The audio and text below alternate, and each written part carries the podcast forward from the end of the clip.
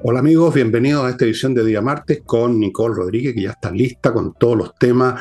Estuvo viajando el fin de semana, estuvo en Rusia, en Yugoslavia, no, no existe Yugoslavia, estuvo, no, en, existe. estuvo en muchas partes y, y, trae mucha información.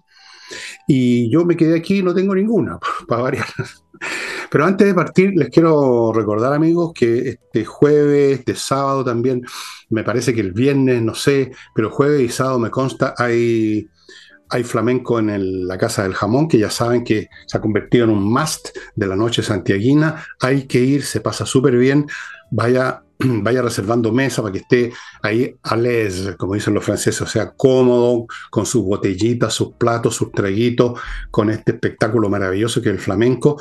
Esto está en el centro, Tenderini 171, pero al lado, al lado, a 20, 30 metros, está el estacionamiento subterráneo ese que está en Agustina, camino al Cerro Santa Lucía, mete el auto, sale, camina unos metros y ya está en la Casa del Jamón y al regreso lo mismo, camina unos metros y está en su auto, muy seguro, muy cómodo. Continúo con... ¿Con qué continúo? Con Ignacio. Ignacio, cuya familia está esperando a ver qué va a resolver la Corte Suprema, porque FONASA no le gusta pagar por un remedio, le gusta que la gente haga cola. Entonces no van a ayudar a la familia de Ignacio a pagar el costosísimo remedio que requiere su criatura para vivir y por eso que nosotros seguimos esta campaña. Vamos a seguir hasta cuando sea necesario. Cuando no sea necesario, yo mismo les voy a decir, por supuesto. Así que pónganse, por favor, qué tanto será mandar dos, tres lucas, que se sea, ¿no? No se van a arruinar. Paso con mi amiga Laila Abilio, una escultora estupenda, su obra me refiero, eh, que está exhibiendo en Holanda 100. Vaya, puede ser un excelente regalo Pascua, algo diferente a los regalos habituales y además usted va a estar ayudando a, una, a un grupo de gente que a su vez ayuda a chicas de pocos recursos que están con problemas serios. Parte de la venta va a ir a esa agrupación. Y si me queda algo más, bueno, esta semana va a llegar mi libro nuevo, esta vez lo de la imprenta, juraron de guata en el suelo que llegaban, eh, así que ahí les vamos a mostrar, les vamos a contar de qué trata el asunto. Eh, ni siquiera les voy a dar el título ahora para mantener un poco suspenso, a ver si me sirve de algo. Y, ¿Qué más? Y la última cosa, Unión de Amigos los Animales. ¿Qué les parece ayudar a la Unión de Amigos los Animales a mantener a estas criaturas preciosas, o no tan preciosas, pero que necesitan ayuda, ellos no reciben ayuda del Estado, no son, no votan, no tienen derecho a voto, nadie les va a comprar el voto, nadie les va a dar un pituto en la administración pública. Hay que ayudarlos a vivir y para eso está la Unión de Amigos de los Animales. Así que si usted quiere, se hace socio de la Unión de Amigos o manda unos pesos a la Unión de Amigos o se da una vuelta.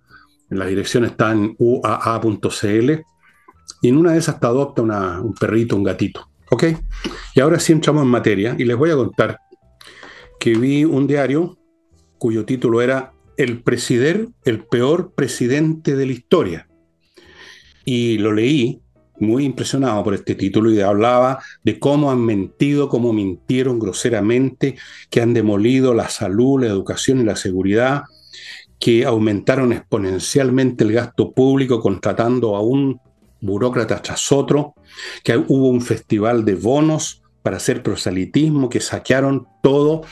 Y yo por un momento pensé que estaba leyendo uno de los diarios de la capital y no, es el diario La Nación de Buenos Aires, el editorial que publicaron el 10 o el 11, el 10 me parece, el 10, ayer, o sea, anteayer para, para, para ustedes, refiriéndose a Fernández, que dejó el país, Argentina, pero realmente eh, es difícil imaginar en una peor situación, Nicole, ¿no es cierto?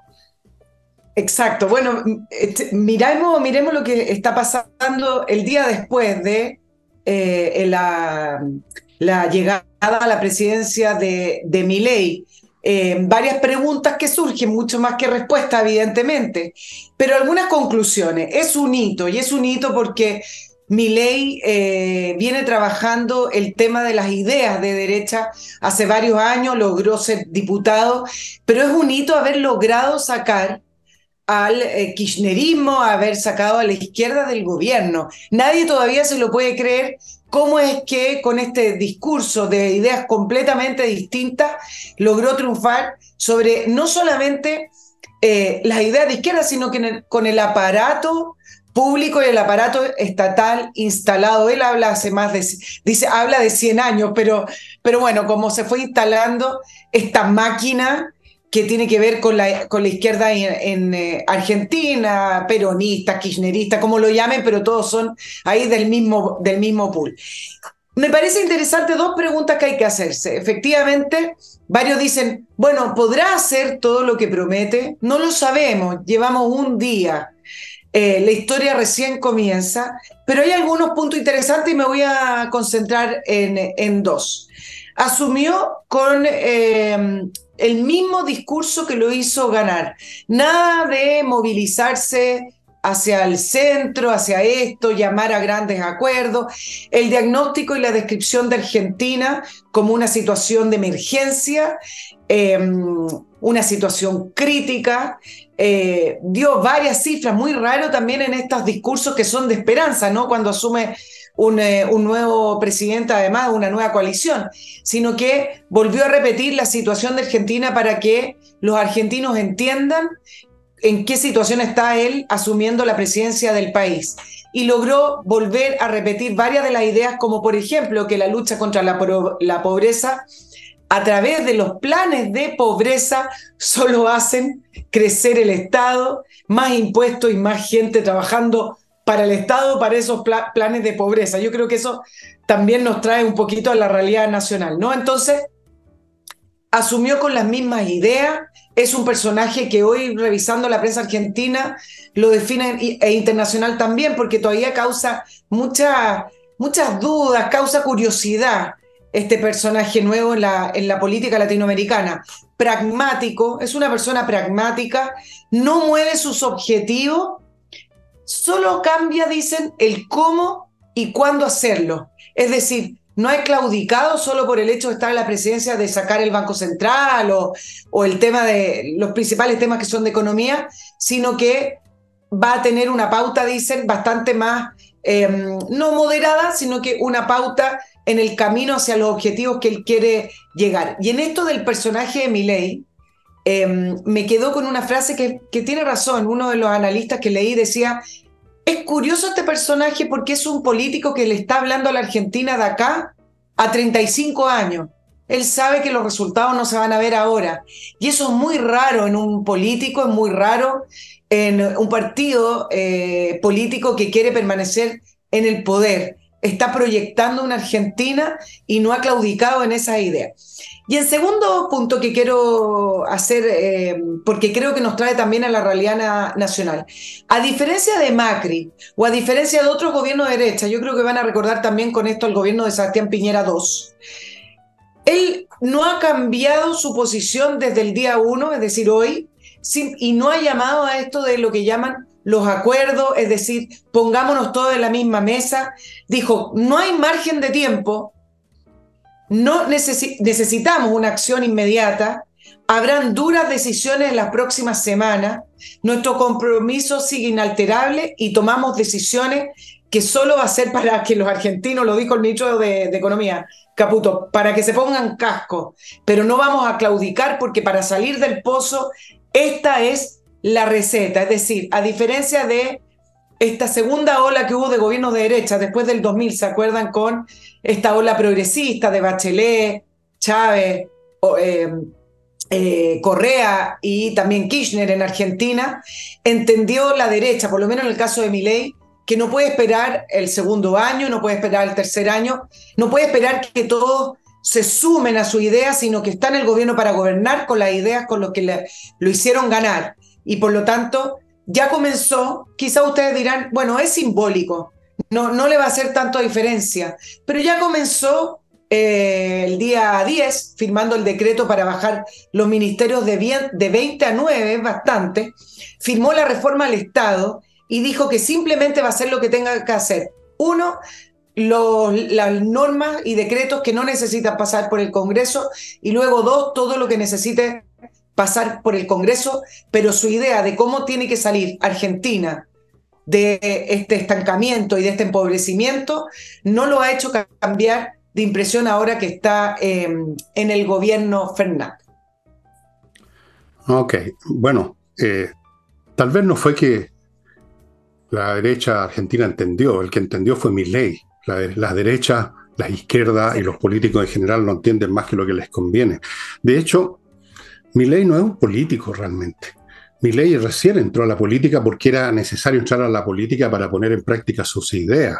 Es un outsider total y completo, como suele ocurrir siempre cuando hay un problema serio en una organización, en un Estado, los involucrados, los incumbentes políticos, incluso los de oposición, forman parte en un grado mayor o menor del mismo juego, de los mismos intereses, y ellos como tal son incapaces de hacer lo que tienen que hacer si tiene que venir alguien de afuera.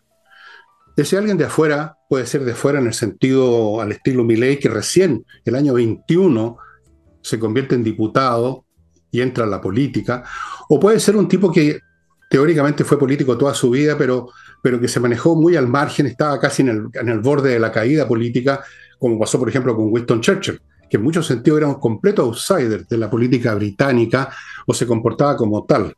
Porque los que están adentro no son capaces, no tienen las ideas, no tienen el coraje, no tienen el estómago, no tienen el cerebro para hacer eso. Y Milley tiene el estómago, tiene el coraje y tiene el intelecto, que es un tipo bastante brillante por lo, cuando uno estudia su, su, trayectoria, ¿no? Y no es simplemente porque tenga unos cartones pegados en los muros, sino que trabajó en lugares donde se requiere excelencia. Ahora, todo lado una cosa muy interesante que me parece súper importante esto de que no va a ir a los acuerditos, que fue el gran error de Piñera. Piñera empezó el día 2 de su gobierno llamando a la moneda a, a sentarse, a conversar, y todos le hicieron tapa prácticamente, prácticamente todos, si no me equivoco. Y con eso ya mostró debilidad, con eso mostró un talante acomodaticio, con eso mostró que quería eludir el conflicto y el enfrentamiento cuando resulta que en ciertas circunstancias, y en Argentina es obvio, tú tienes que enfrentarte nomás, pues. Tú tienes que enfrentar al que está destruyendo tu nación, como yo creo que tiene que pasar en este momento en Chile. No es el momento en Chile ni era el momento en Argentina de estar con estas actitudes mariconas, cobardonas, del ah, lleguemos al acuerdo, juntémonos la mesita, la cuestioncita y la huevadita. Eso, en primer lugar, no funciona. No, lo hemos visto en Chile. En primer lugar, no funciona. En segundo lugar, es simplemente prestarse, bajarse los pantalones para que el, otro lado haga la comedia frente al público que es democrático y siga con sus planes. Mi ley no se va a prestar a eso. Porque mi ley es, de otra raza desde el punto de vista político. No es un político del montón. Me imagino, por ejemplo, que anterior a, a mi ley hubo algunos que trataron hace 10 años, 15 años de hacer alguna reforma, pero eran políticos, eran de la Unión Cívica Radical, eran de aquí y de allá, y por lo tanto no tenían, no tenían pelota, esa es la verdad. Y llegaron hasta ahí, a, las primeras dificultades se entregaron a, lo que es la inercia política y mafiosa argentina. Y las cosas llegaron al punto en que todos sabemos que personajes de la política argentina les pillaban las bodegas con maletas con billetes, pues sí, es que llegaron a eso. Llegaron a personajes como Cristina Fernández, que francamente es como para un, como para un prontuario, no para un currículum. La que le hizo así al público. O sea, ya una cosa increíble. Eh, yo cuando veo a mi ley, yo no sé cómo le va a ir, Nicole, va a ser difícil de todas maneras. No sabemos, claro. No sabemos, probablemente no va a obtener todo lo que quiere, nunca se obtiene todo lo que se quiere. Eh, la pregunta es cuánto va a tener que ceder o no va a poder imponer, pero por lo menos lo va a intentar. Y acá en Chile, lamentablemente, lo único que veo son personajes blandengues incluso los que se supone que son ultraderechistas, son ultra cobardones, ultra blandones, ultra tibios. ¿De qué, ¿De qué ultra están hablando acá, Nicole? Exacto. Mira, eh, mi ley tiene 35 diputados de 257 y 7 senadores de 72. Evidentemente, cuando pase reformas al Congreso, eh, el, ADN de un Congreso es sentarse a discutir, negociar, acordar, no sé si acordar, pero, pero negociar y discutir. Evidentemente lo va a tener que hacer. Ese no es el punto. El punto es cuando el eje de tu gobierno tiene que ver con sentarse, acordar en mesas de negociación, fuera del Congreso, en mesas de acuerdo y todo lo que nosotros vimos de Bachelet no tanto Bachelet 2 porque tenía, tenía sus votos en el Congreso, tenía mayoría, pero principalmente en Piñera, que la estrategia fue no tengo mayoría en el Congreso para pasar mi reforma, hagamos las mesas de negociación en la moneda. ¿Te acuerdas que iban todos los grupos? Esa es la diferencia. Ahora, ¿funcionan los acuerdos y llamar a esto de las mesas de acuerdo cuando las ideas no son tan distintas? Pasó durante la época de la concertación, porque la derecha eh, y, la, y la concertación más o menos tenían las mismas ideas, claro un poco más de impuestos, un poco menos, no, nunca es menos, un poco más de impuestos, un, poco bastante más de impuestos, pero no habían tantas diferencias hoy día. Hoy en día, lo que está proponiendo la izquierda no tiene nada que ver con esa izquierda de la concertación, por lo tanto, sentarse a acuerdo, acuerdos de que cuando el camino del medio tiene una distancia abismal. Y mi ley lo entiende así, por eso no es que no vaya a tener que llegar a acuerdo, lo va a tener que hacer y a lo mejor ni siquiera llega a acuerdo. El punto es que él entiende que para sostenerse en el poder con sus ideas, que es lo que al final vale, porque no vale estar en el poder con las ideas de otro, ¿no? Al final, para sostenerse con su idea y que exista esta proyección de 30 años que dice un analista que leí que le, llamaba mucho la atención, dice, los políticos de hoy son son del presente, nadie está proyectando un país en 30 años. Bueno, mi ley al parecer lo está haciendo y entonces entiende que tiene que seguir tratando de imponer sus ideas. Eso me parece que eh, es, lo destacable y mira lo que está ocurriendo en Chile, Fernando, que, que también nos va a dar para otro análisis otro día, porque mi ley al final se está convirtiendo en un referente. Hay muy pocos referentes de derecha en, en, América, muy pocos. Eh, y, mi ley se está convirtiendo en un referente y en Chile lo que puede empezar a ocurrir, no solo con estos grupos de republicanos que ya no han renunciado formalmente, pero ya dijeron que se salían del, del Partido Republicano para formar este Partido Libertario, pero además hay otro grupo que no está asociado a republicanos, que son esta derecha, este grupito no es muy grande todavía, que quiere votar en contra de la propuesta constitucional y que se siente afines a la idea de mi ley y que también por ese lado quiere ir formando seguramente una, un partido político. El punto es que mira lo, difícil que va a ser hoy para la derecha si se le empiezan a formar estos, estos partidos políticos a la derecha del Partido Republicano, puede venir una fragmentación importante para en dos años más si es que quieren ganar una elección. Bueno, por eso que yo creo que estos fulanos, el Rojo Edward y otros, otros señores que se creen muy, muy sólidos, en el fondo son a ver, ¿cómo lo digo que no me acusen de alguna cosa? Están equivocados. No, no, digámoslo suave. Digámoslo suavecito, están muy equivocados. Una cosa es ser fuerte en las convicciones y otra es ser huevón. O sea, hay que saber ponerse también las circunstancias. Hay que saber ponerse, digamos, en el campo de batalla que corresponde. Porque hay, hay algunas incluso posturas, oye, que simulan ser como más, más firme y más vigorosa, pero en el fondo son todo lo contrario porque están evadiendo la cuestión real de ahora y se están poniendo en un mundo fantasioso. Eso no es ser fuerte, ni firme, ni decidido, sino que estar equivocado, o como lo dije antes hace unos segundos atrás. Yo creo que son completamente, están completamente equivocados. Quieren ser vigorosos y sólidos en sus ideas de derecha, en primer lugar, entiéndanlas cosa que tengo mucha duda los sectores de derecha, que son semi-analfabetos, muchos de ellos. En segundo lugar, sepan cómo y dónde esas cuestiones se plantean. Y no meramente con este jueguito yo me salgo de aquí, me voy para acá, y yo me salgo de acá y me voy para allá. Eso es re fácil, no, no tiene ni un costo. Incluso yo creo que van a recibir beneficio parte de la izquierda. La izquierda debe estar encantada de ver estas secesiones internas de la, de la derecha. En todo caso, eh, la cuestión no la va a decidir ni, ni, el Rojo Edward, ni la va a decidir Kass, la va a decidir finalmente lo que está diciendo hace tiempo, la va a decidir el pueblo chileno con sus votaciones. La decidió el 4 de septiembre, la decidió después con los concejales y lo va a decidir, yo no sé si lo va a decidir este 17 de diciembre, a lo mejor no, quizás todavía se impone la idea de no a, a la nueva constitución, aunque por lo demás no olviden, en ese no va a haber mucha gente de derecha Así que no, en ningún sentido es un triunfo a la izquierda, aparte de que es un triunfo para la risa, un triunfo celebrando una constitución que tanto detestaron. Las volteretas de esta gente no tienen fin, son, son un Tony, como esos payasos malos que se dan vuelta en el suelo, ruedan por el suelo, lo único que saben hacer. Y antes de continuar con Madame Nicole, que tiene dos puntos más por lo menos, me tinca. Tenía, ¿cómo saben? Tengo dos puntos más, efectivamente. Voy a, voy a mi primer bloque, amigos, que lo inicio con la empresa Kame ERP, o más bien dicho, es el nombre de un software, de una inteligencia artificial, financiero, contable y administrativo que es útil para todo tipo de empresas, lo ve todo. Este ojo es omnisciente. Está ganando plata, está perdiendo plata, cuánto le deben los clientes, facturas electrónicas, revisión de estado financiero, control de stock, procesamiento de remuneraciones, integración con los bancos, con el servicio de impuesto interno, lo hace todo.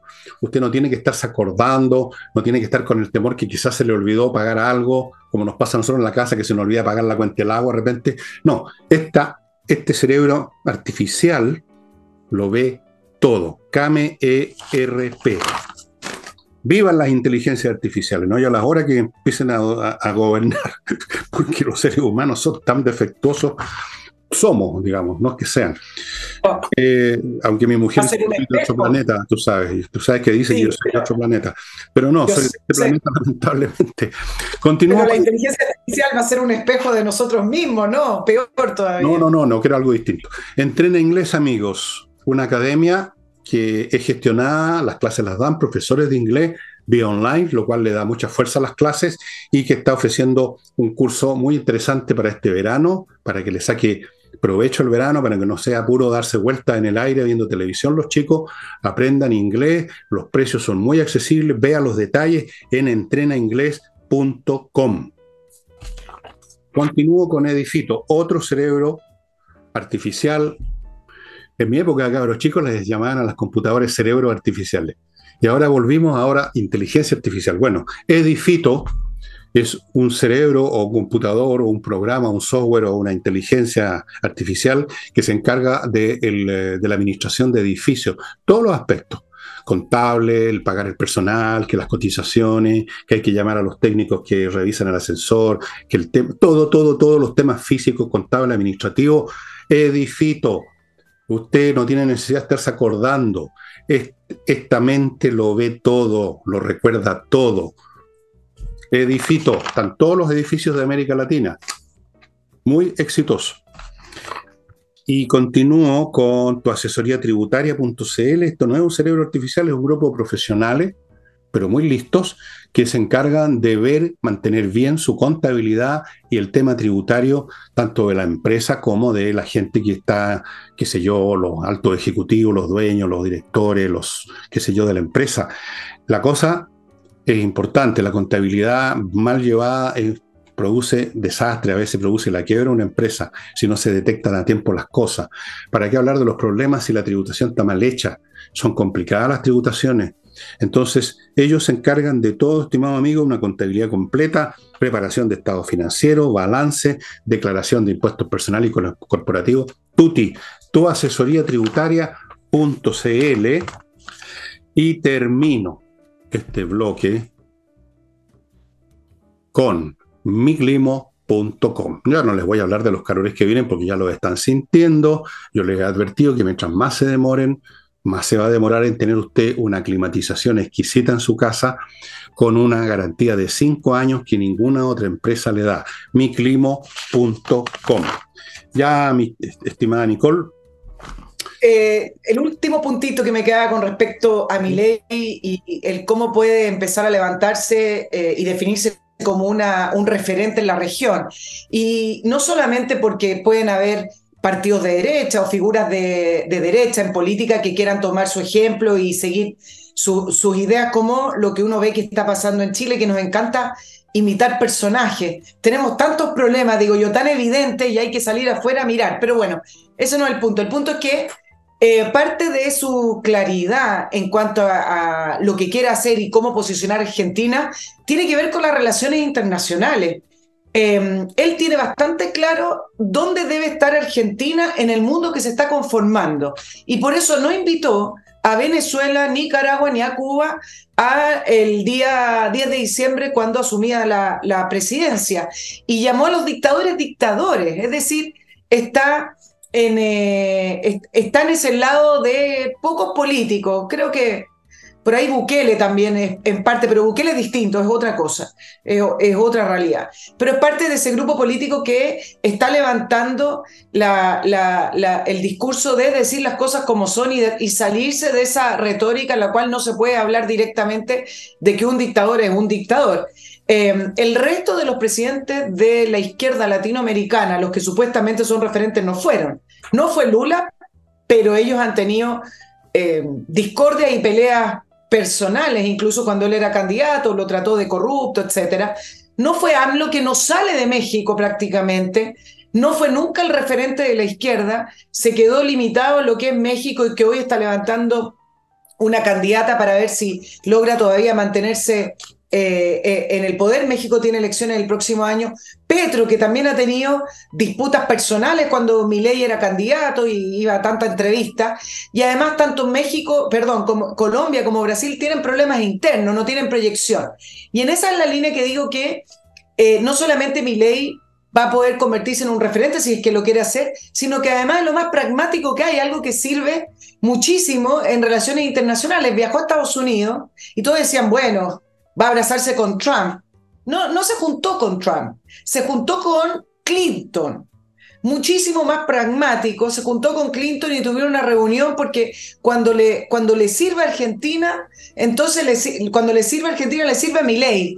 Y entonces logró estrechar, dicen que la reunión con Clinton fue con el apruebo de Obama, que maneja todavía en parte el Partido Demócrata. Entonces, es muy pragmático para efectos de las relaciones internacionales y de lo que le conviene a Argentina, pero manteniendo la línea de no entrar en esta retórica, decir, bueno, Maduro no, es eh, popularmente electo, pero lleva una, infinitos años en el poder. No, los dictadores son dictadores y no fueron invitados a la ceremonia de asunción de su presidencia. un poquito, por favor, tengo que parar un poquito esta cuestión.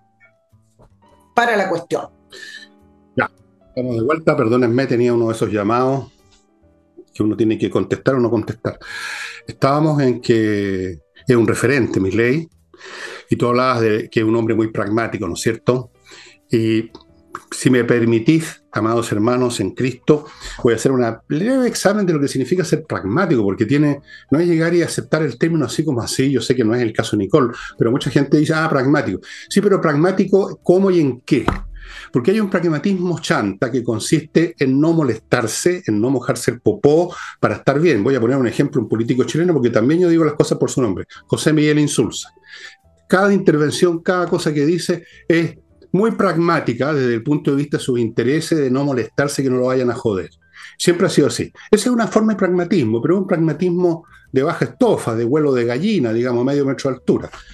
Luego tenemos el pragmatismo de los grandes estadistas, que no está alejado de los principios, pero sabe entender cómo se tiene que actuar para promover ese principio según las circunstancias. Ese, es un pragmatismo de alto nivel. Uno de los ejemplos más conocidos en la historia política de todos los tiempos es Charles eh, eh, Talleyrand, de Perigord, un tipo al cual conozco muy bien, he leído su biografía, un tipo muy especial, ha sido muy satanizado por la historia, incluso por los propios franceses, pero el hombre sabía hacer lo que le convenía a Francia. Y una vez dijo, lo, acusaban de traidora, ¿eh? porque había traicionado a Napoleón, había traicionado a medio mundo. Él decía, nunca he traicionado a nadie cuando no estoy, no tengo de cómplice a la mayoría de los franceses, o sea, cuando tenía que hacerlo por Francia. Bueno, entonces, ojo con los pragmatismos, porque aquí estamos llenos de pragmáticos. O sea, los, derechistas se deben creer pragmáticos en Chile porque van a las reuniones, van a las mesitas y creen que eso es el colmo del pragmatismo. Yo diría que es el colmo del huevonismo y de la cobardía nomás. Es un pragmatismo, digamos, para defender el popó, es un pragmatismo para no complicarse, es un pragmatismo chant. No es el pragmatismo que necesita una sociedad en momentos críticos. En momentos críticos el pragmatismo incluso puede tomar la forma de heroísmo. Por ejemplo, Arturo Prat fue pragmático. Él entendió lo que en ese momento se necesitaba y sacrificó su pellejo. Eso es pragmatismo.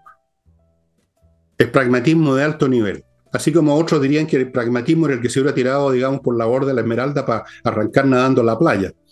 Así que no se equivoquen con mi ley. Efectivamente, ha tocado un punto importante, Nicole. El pragmatismo de él no tiene nada que ver con los pragmatismos chantas. Creo yo. Lo que me parece hasta el momento.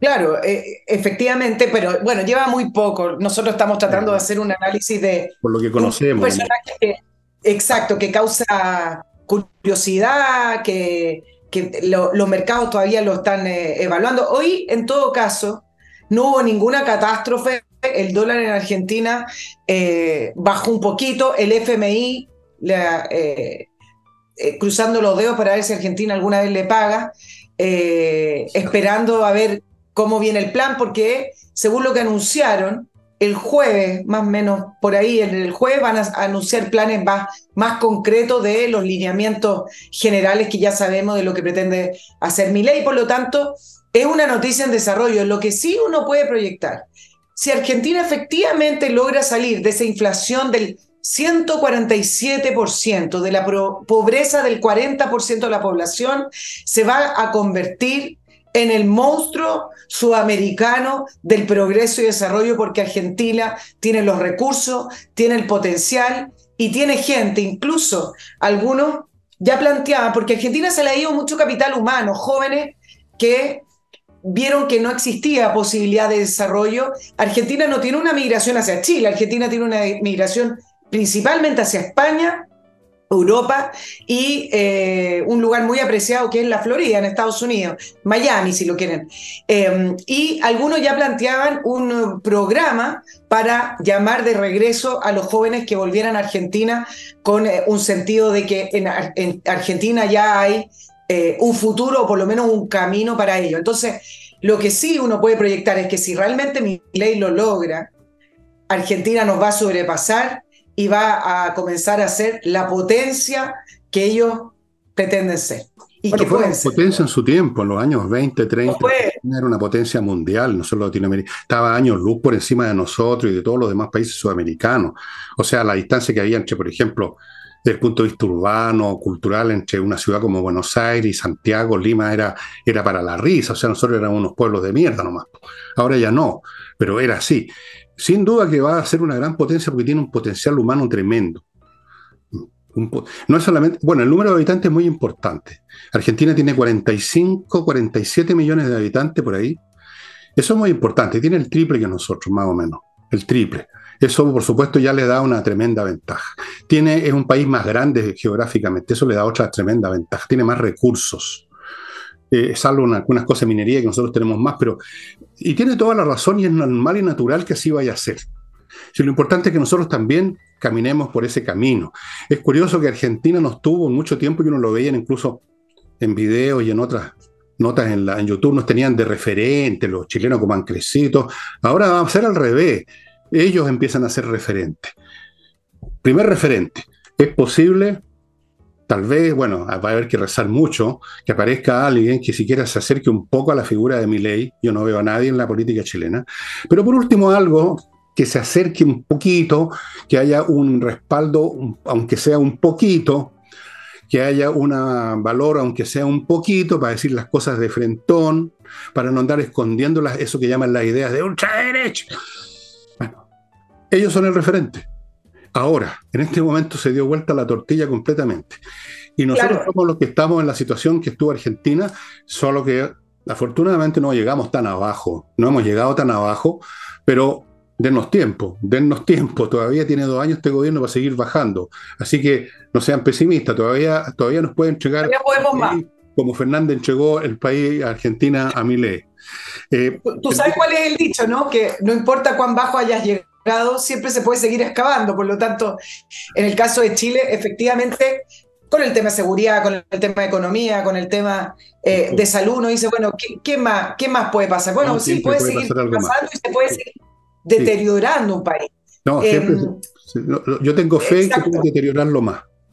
no, no, esperemos que, esperemos, esperemos que no. Ahora, Perdona, Nicole, tengo que ir graduando, tú sabes, porque si no me cortan la cabeza aquí.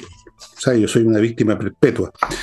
Eh, amigos, em, otro regalo interesante para esta Pascua, especialmente para los niños, un regalo distinto, un regalo útil, un regalo que les va a servir de por vida, que los va a formar es el ajedrez. Créanme que es así. Se los digo por experiencia personal. No es que yo sea un tipo resplandeciente, ni mucho menos, pero si he tenido algún orden en mi vida con el mate, he tenido alguna disciplina, fue porque a los 12 años, ya tardíamente, me enseñaron a jugar ajedrez. Espacioajedrez.com regale relojes, regale la caja con las piezas, con todo, que es muy buena, regale cursos. Ese teléfono que usted está viendo, ese WhatsApp, permite un contacto directo con el creador del sitio que Pablo Tolosa, un maestro internacional de ajedrez chileno, compatriota nuestro, muy simpático, muy buen profesor, muy entretenido en sus clases. Créanme que les va a hacer enorme bien a sus chicos, a sus sobrinos o a usted, porque también sirve para que uno se mantenga más o menos eh, sin oxidarse demasiado con el tiempo. Espacioajedrez.com. Continúo con Edisur, una editorial chilena que tiene un local en compañía 1025 con puros títulos importantes, entre los cuales está, se lo he mostrado, no, por tengo aquí una, tengo un despelote que no se imaginan ustedes. Imposible encontrar las cosas aquí. Bueno, ahí está el famoso libro este de mi amigo Stanislav Andreski, un polaco, que escribió ese libro Parasitismo en su versión en América Latina, que te lo voy a mandar, Nicole, para que lo veas. En el año 64, 65 y no saben ustedes lo vigente, está más vigente que el 64 y el 65. Las ideas de este hombre se adelantaron muchísimo, miró, le hizo una verdadera anatomía, una autopsia a la cultura, a la lastimosa cultura latinoamericana tan, tan, tan dada al machismo, al estupidismo, a la indolencia, al parasitismo y a todas esas cosas. Gran análisis. Parasitismo y subversión en Edisur, amigos. Continúo con AutoWolf, una empresa que va a su casa y en un día le deja la carrocería de su auto como nueva. Se los doy garantizado porque yo lo probé. Es fantástico. Realmente fantástico ver cómo un auto que está estropeado queda pero impecable, ya sea para usarlo o para venderlo. Autowolf.cl.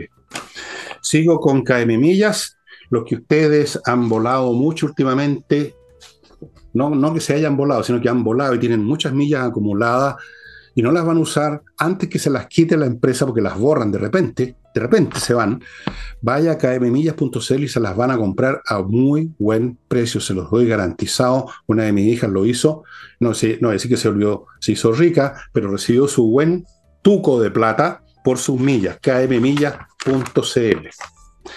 Volvemos con Madame Nicole Rodríguez, ya a pocos días del plebiscito, cuando uno revisa las noticias, ya uno se da cuenta que independiente que este segundo proceso no tuvo la atención de la gente, no tuvo la publicidad que tuvo el primer proceso, etcétera, hay que ir a votar, es obligatorio y por lo tanto no hay manera de abstraerse ni el gobierno, ni los políticos, ni el Congreso de que el domingo tenemos elecciones. Y está tomando forma, una forma eh, está tomando un diseño, diría esta semana, el eh, plebiscito del 17 de diciembre, que tiene que ver con que si uno vota a favor de la propuesta constitucional, es principalmente un, voto para decirle al gobierno que fin a su programa político, fin a su agenda, fin al octubrismo, y mm, que sería una, una especie de referéndum a cómo lo está haciendo el gobierno. Por el contrario, los que quieren votar en contra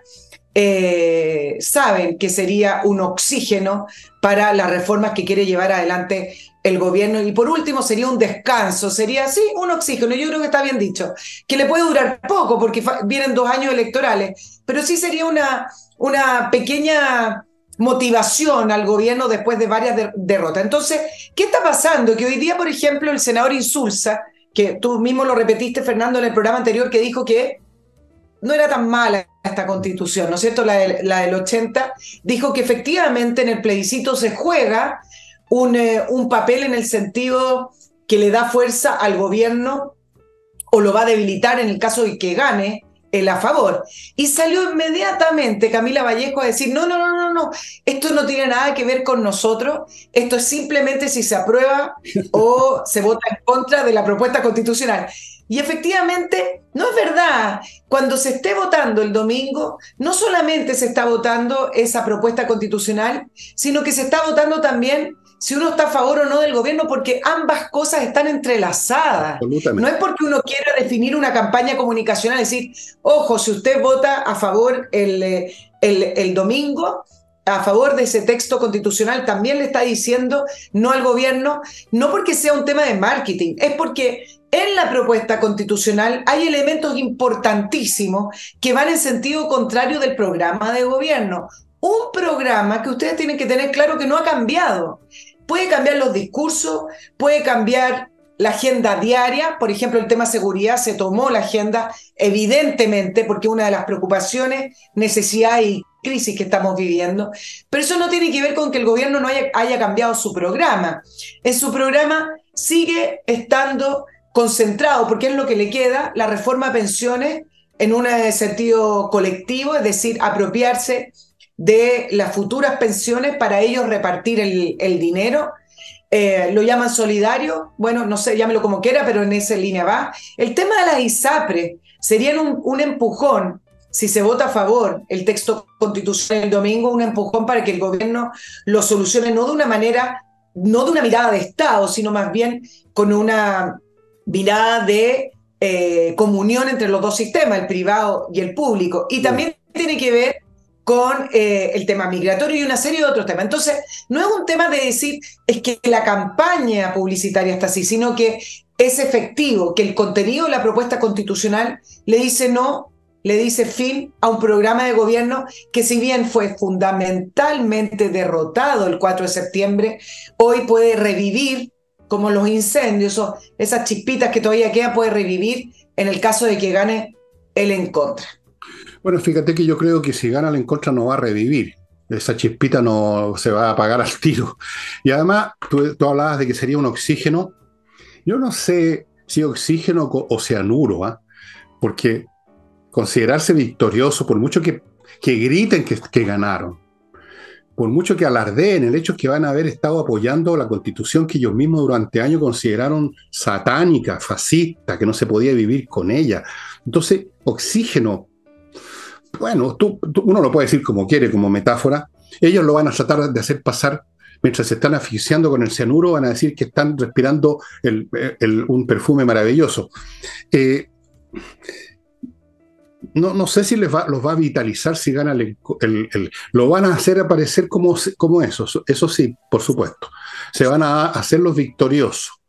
Pero eso me recuerda ese chiste que, me, que, que una vez contaron en uno de estos almuerzos que teníamos en el programa Tolerancia Cero, que nos juntamos más con chistes que preparar el programa, y alguien decía, este relator de fútbol que dice, gol de Colombia, no me esperen esta noche, voy a celebrar, no me esperen, Colombia 1, Alemania 8.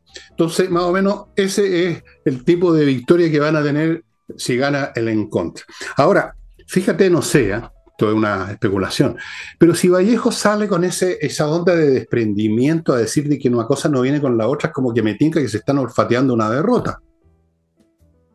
bueno, sería, otro, sería otro el tonito de doña señora, de la señora Vallejo si estuvieran convencidos que va a ganar el en contra Estarían, pero hablando con otro tono, y de hecho, si ganan en contra, van a salir con otro tono. No van a decir, bueno, como dijo la Vallejo, efectivamente, esto es una elección que la gente ve, es una proposición constitucional, no tiene nada que ver con el resto. Se le va a olvidar ese discurso y van a salir a decir, el pueblo ha apoyado nuestra, nuestra revolución, ha apoyado todo. es una, es una mentira, es una farsa, una más solo que ella lo dice con tanta seriedad siempre, pero es una farsa de la señorita o señora Vallejo. No conozco su estado civil. Eh, Señora. Yo me imagino que olfatean que la cosa no está muy clara, entonces a lo menos no lo tienen claro y se están poniendo el parche en telería, cosa que al día siguiente, si gana el a favor, van a decir, bueno, pero si esto era un tema meramente un papelito que había que decir que sí o que no, pero nosotros seguimos gobernando y eso van a decir. Pero si gana el en contra, se van a subir ese caballito un caballito que no va a ninguna parte, un caballo como eso que usan en el parque para sacar una fotografía a los cabros chicos, uno con las patas tiesas que no avanza, se van a subir ese caballito y lo van a espolear, a ver si corre a la revolución. Y yo creo que no. Aún si gana el en, el en contra, yo creo que no tienen oxígeno, que no van a prosperar sus ideas, no tienen los votos, no tienen el apoyo, se les va a acabar el tiempo y simplemente si es que acaso un oxígeno como tú crees, no les va a durar nada, o sea, les va a durar para dos respiraciones nomás. Claro, puede que dure poco, pero depende cómo se dé la discusión en el, en el, Congreso. Buenchumilla ya dijo que eh, efectivamente, si gana el en contra, no habrá un nuevo proceso constitucional, pero dijo, en el Congreso podremos hacer la reforma necesaria, es decir, va a trasladarse la discusión al Congreso. Acuérdate cómo han manipulado el argumento del mandato. Cada vez que quieren mm. eh, respaldarse en algo, hablan del mandato de ese 80% que votó. Ahí uno ve cómo el temor en la población influye en las decisiones.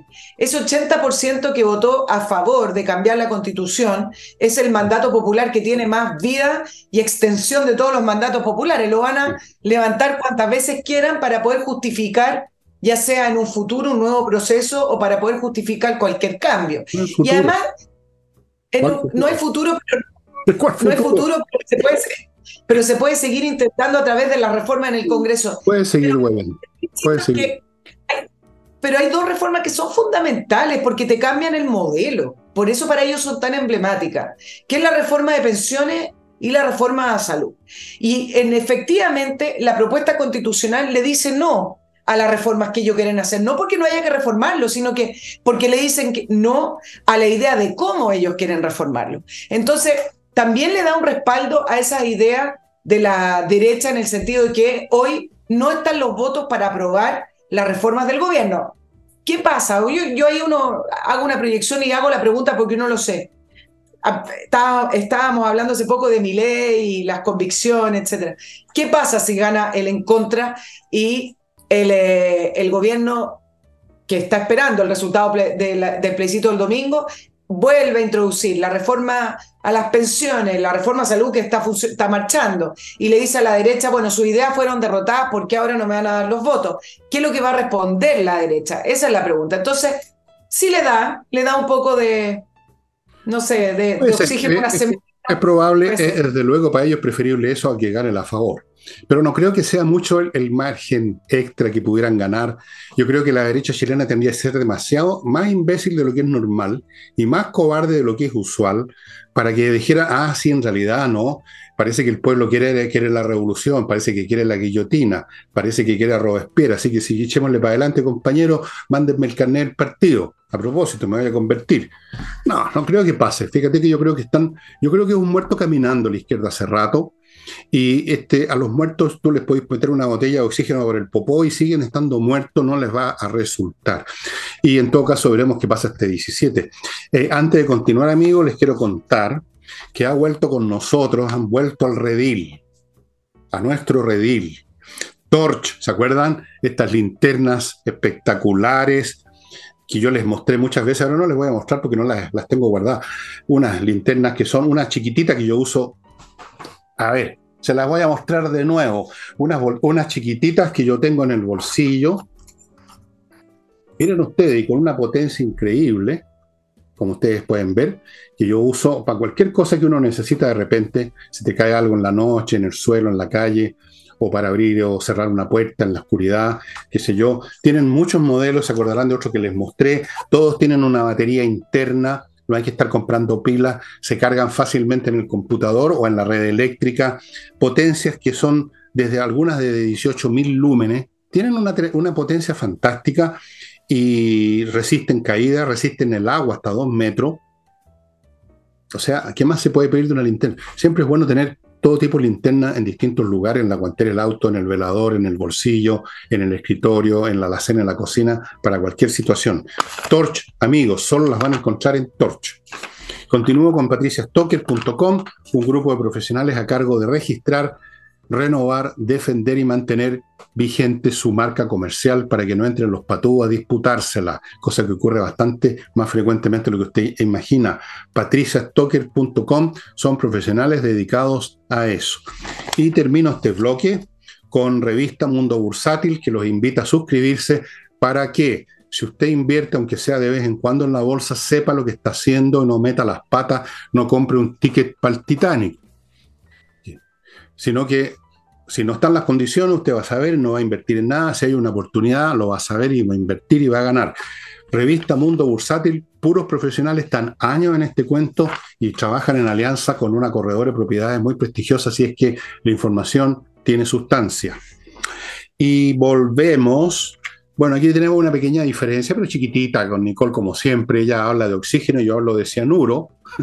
Pero ella sabe, como yo sé, como todos ustedes saben, que este gobierno fracasó desde el día uno es un fracaso en todo, es un fracaso como revolucionario y es un fracaso como administrador del país, no le ha acertado a nada. Y solo saben palabrear como lo que contaba ayer Nicole, de ahora inventaron el gabinete del crecimiento. o sea, palabras nos faltan, ¿ah? nunca, no hay ningún problema, si nosotros también podemos inventar algo con palabras. A ver, ¿qué podemos inventar? El gabinete de la levitación, para que el día de mañana los chilenos aprendamos a levitar, para en vez de andar en metro, flotamos por el aire. El gabinete de la comunicación con los alienígenas. También se pueden inventar todos los gabinetes y darle pega a otro montón de barbetas. No hay problema. Pero en fin, veamos, porque el agua les llegó a los tobillos y a lo mejor algunas de las cosas que más o menos está barajando Marcel las hacen, pero yo creo que aunque las hagan no es suficiente. ¿eh? O sea, si bajan dos o tres puntos el impuesto de primera categoría, por ejemplo, eso no creo que tenga un efecto como el que se necesitaría en este momento para impedir el desastre económico en que estamos entrando. No, claro que sí. A propósito de desastre, hoy día en la entrega del informe anual del Instituto Nacional de Derechos Humanos, Boric pidió no politizar la agenda de seguridad. ¿Se acuerdan que nosotros analizamos esa palabra porque lo dijeron también a propósito de la muerte de este niño de cinco años en la comuna de Parurtao? Y entonces dice, cuando la sociedad se divide, el crimen organizado encuentra grietas para avanzar. ¡Ay, qué Necesitamos unidad, no peleas. Vamos con el amor, no la guerra. Bueno, todo lo hice en este contexto donde el fin de semana hubo ocho homicidios en la región metropolitana, em, solo en Lampa 3 y en el norte se siguieron encontrando partes de cuerpos descuartizados en eh, una playa de Antofagasta, suma y sigue. Entonces, me gustaría, Fernando, que a lo mejor pudiéramos analizar el tema de no politizar. Y tanto que se usa en Chile como no politizar. Y me acuerdo me, acordé un poquito cuando en esta, esta tendencia que hay en las generaciones de ahora de negar lo que son. ¿Ves? ¿Has visto todo lo que hace la campaña de estos productos alimenticios de not co, not mayonesa, pero estás comiendo mayonesa? Entonces, esto, esto es como este mundo de, de los millennials, de, de Boris y del progresismo, que todo es not, pero igual lo hacen. Entonces, esto es no política. Y acá, ¿por qué estoy diciendo eso? Porque la política está llamada para solucionar los problemas. Y entonces, cuando utilizan esta palabra de no politizar, siempre yo me he preguntado, y a lo mejor tú me lo puedes responder, ¿qué significa no politizar? Porque la política la razón de ser de la política es discutir los problemas para solucionar los problemas de las personas. Entonces, no politizar como hablando de ah, estamos frente a una campaña electoral. Bueno, siempre estamos frente a campañas electorales o alguien está buscando mejorar su posición política, pero no politizar es lo mismo cuando se presentan estos candidatos que dicen, yo, yo quiero ese puesto, pero ojo, yo no soy político, yo soy un outsider o yo no soy de ningún partido político, soy independiente. Entonces, se ha estado incorporando estas frases que menoscaban la política cuando es al contrario. La política, la buena política, está llamada a resolver los problemas de la ciudadanía. Entonces dice, no politicemos esto. Ok, no politicemos. Vámonos a lo, ¿te acuerdas? Hablamos de lo pragmático ya. Vámonos a lo concreto y pragmático. Ni una solución, además del verbo y de su discurso, cada proyecto que presentan de seguridad, lo vimos con el tema de la ley de usurpaciones, pero hay otra, hay un desgaste gigante de la coalición de gobierno porque no tienen los votos, porque le sacan varios elementos que eh, le dan fuerza a esas leyes.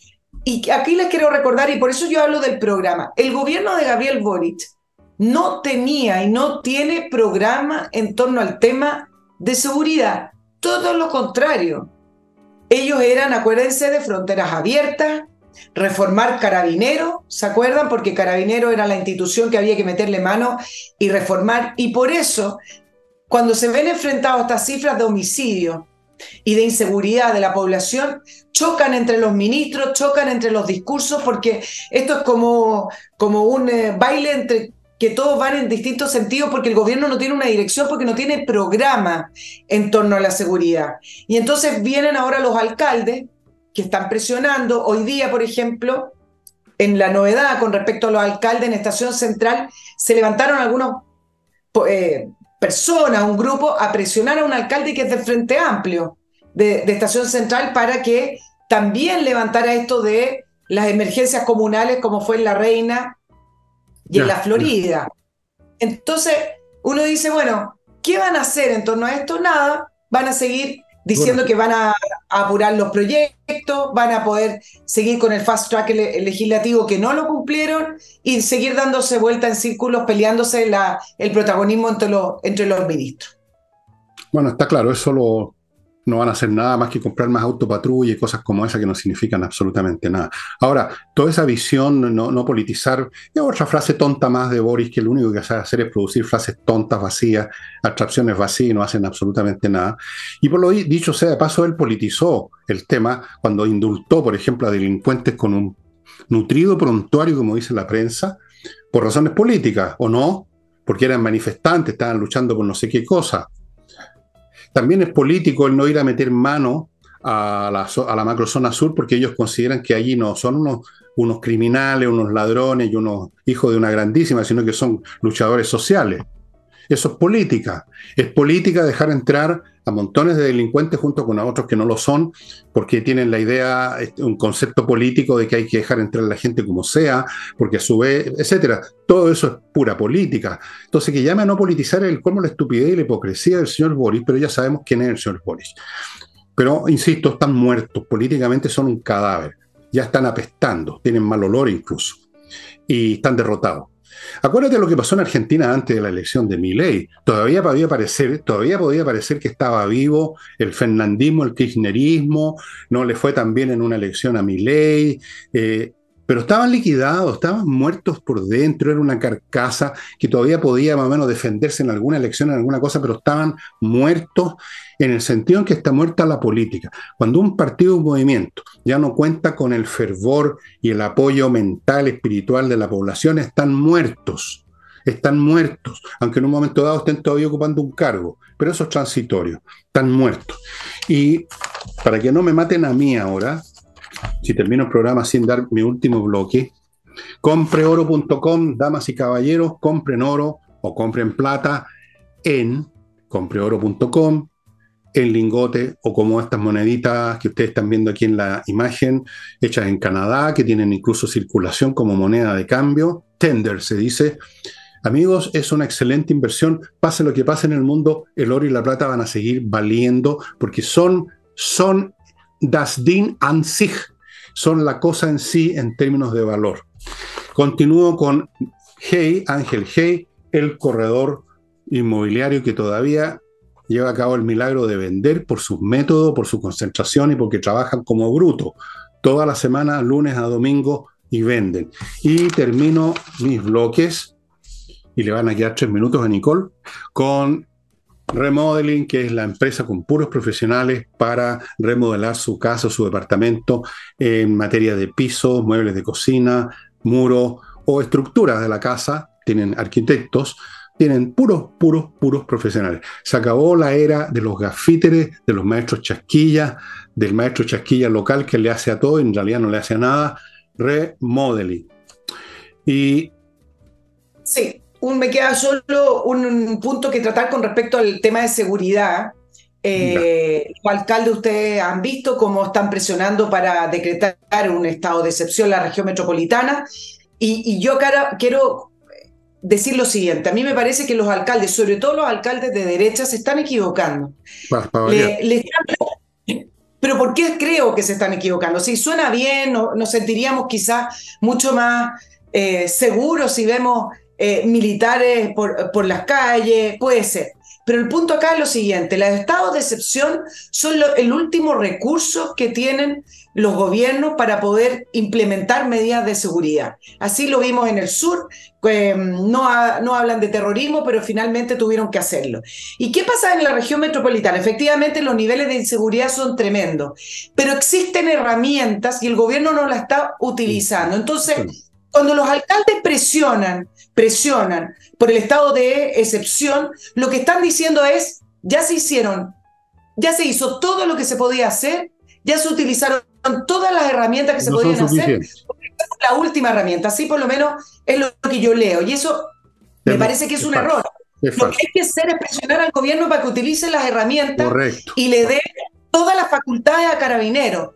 Tirarse al tiro, por decirlo de una manera muy coloquial, a decir estado de excepción, es decir, en realidad ya hicimos de todo, hay que firmar el estado de excepción porque ya no se puede hacer nada más, lo que sería una mentira. Viniendo de la gente de derecha, a mí me parece que es un error.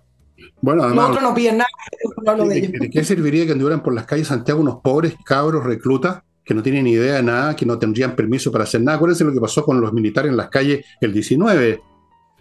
Tenían que rescatarlos los carabineros a veces porque no podían hacer nada, no podían usar sus armas. Entonces era una, una, una comedia militar. Yo vi una vieja histérica gritándole, insultando un, un conscripto en la cara, y el conscripto no tenía derecho ni siquiera a darle un empujón a la señora porque habría sido un atropello de los derechos humanos. Efectivamente, un tema de usar los recursos que hay, la policía como debe ser. Yo quiero insistir en el punto de las redadas porque creo que es fundamental. Una medida que se usado en todos los países del mundo, que se usa en todos los países del mundo, que se usado en Chile y que es razonable porque los delincuentes se juntan en ciertos lugares físicos, no viven en el aire, en ciertos barrios, y ahí hay que ir a buscarlo. Y ahí se les agarra en masa. No esperar que el autopatrulla nuevecito que llegó a Carabineros por casualidad detecte alguno en una calle. Naturalmente que no sirve el estado de excepción, eh, incluso serviría, le serviría a la izquierda para decir, ¿no ven que siguen habiendo crimen a pesar del estado de excepción? Eso dirían. Hay que ir a las causas de fondo, dirían después haciéndose los inteligentes. Bueno, amigos, la causa de fondo es muy simple. Hay que sacar a esta gente del gobierno, simplemente. No hay otra, no hay otra manera. Lo que quiero decir eh, en dos palabras eh, es que hay que creer en los instrumentos de la democracia y no llegar a los últimos recursos que son los estados de excepción. si no creen en esto, entonces la debilitan. El gobierno tiene todos los recursos, tiene plata y tiene todos los recursos legales para combatir el crimen organizado y para combatir los homicidios y lo que quiera combatir, pero no tiene la no tiene la mirada ideológica. No tiene las ganas, no tiene la, no tiene la voluntad y no es necesario ni siquiera hablar de los instrumentos de la democracia. No, no le pongamos la palabra democracia como para cubrirlo con un emplasto beatífico. Los, los recursos de una república sana que combate a los criminales. Punto y una república no democrática que combate a los criminales y en cualquier parte donde se combate a los criminales sea o no sea democracia. Hay que combatirlo y aquí no se les combate porque esta gente simplemente no tiene estómago, no tiene idea, no tiene nada, tiene las patas y el buche y bueno, pero ya los vamos a echar como en Argentina echaron a los Kirchner, señores, vamos a hacer, vamos a seguirle ahora nosotros la elección de los argentinos. Como la hemos seguido en otras cosas, en el fútbol, qué sé yo, el humorismo. Bueno, vamos a seguirlos a ellos ahora en la política, espero, espero. Y con eso sería todo, estimados amigos. Muchas gracias por su atención. Mañana seguiremos solitos, después viene el jueves y va a estar de nuevo con nosotros eh, Nicole Rodríguez. Chao, chao. Chao, chao.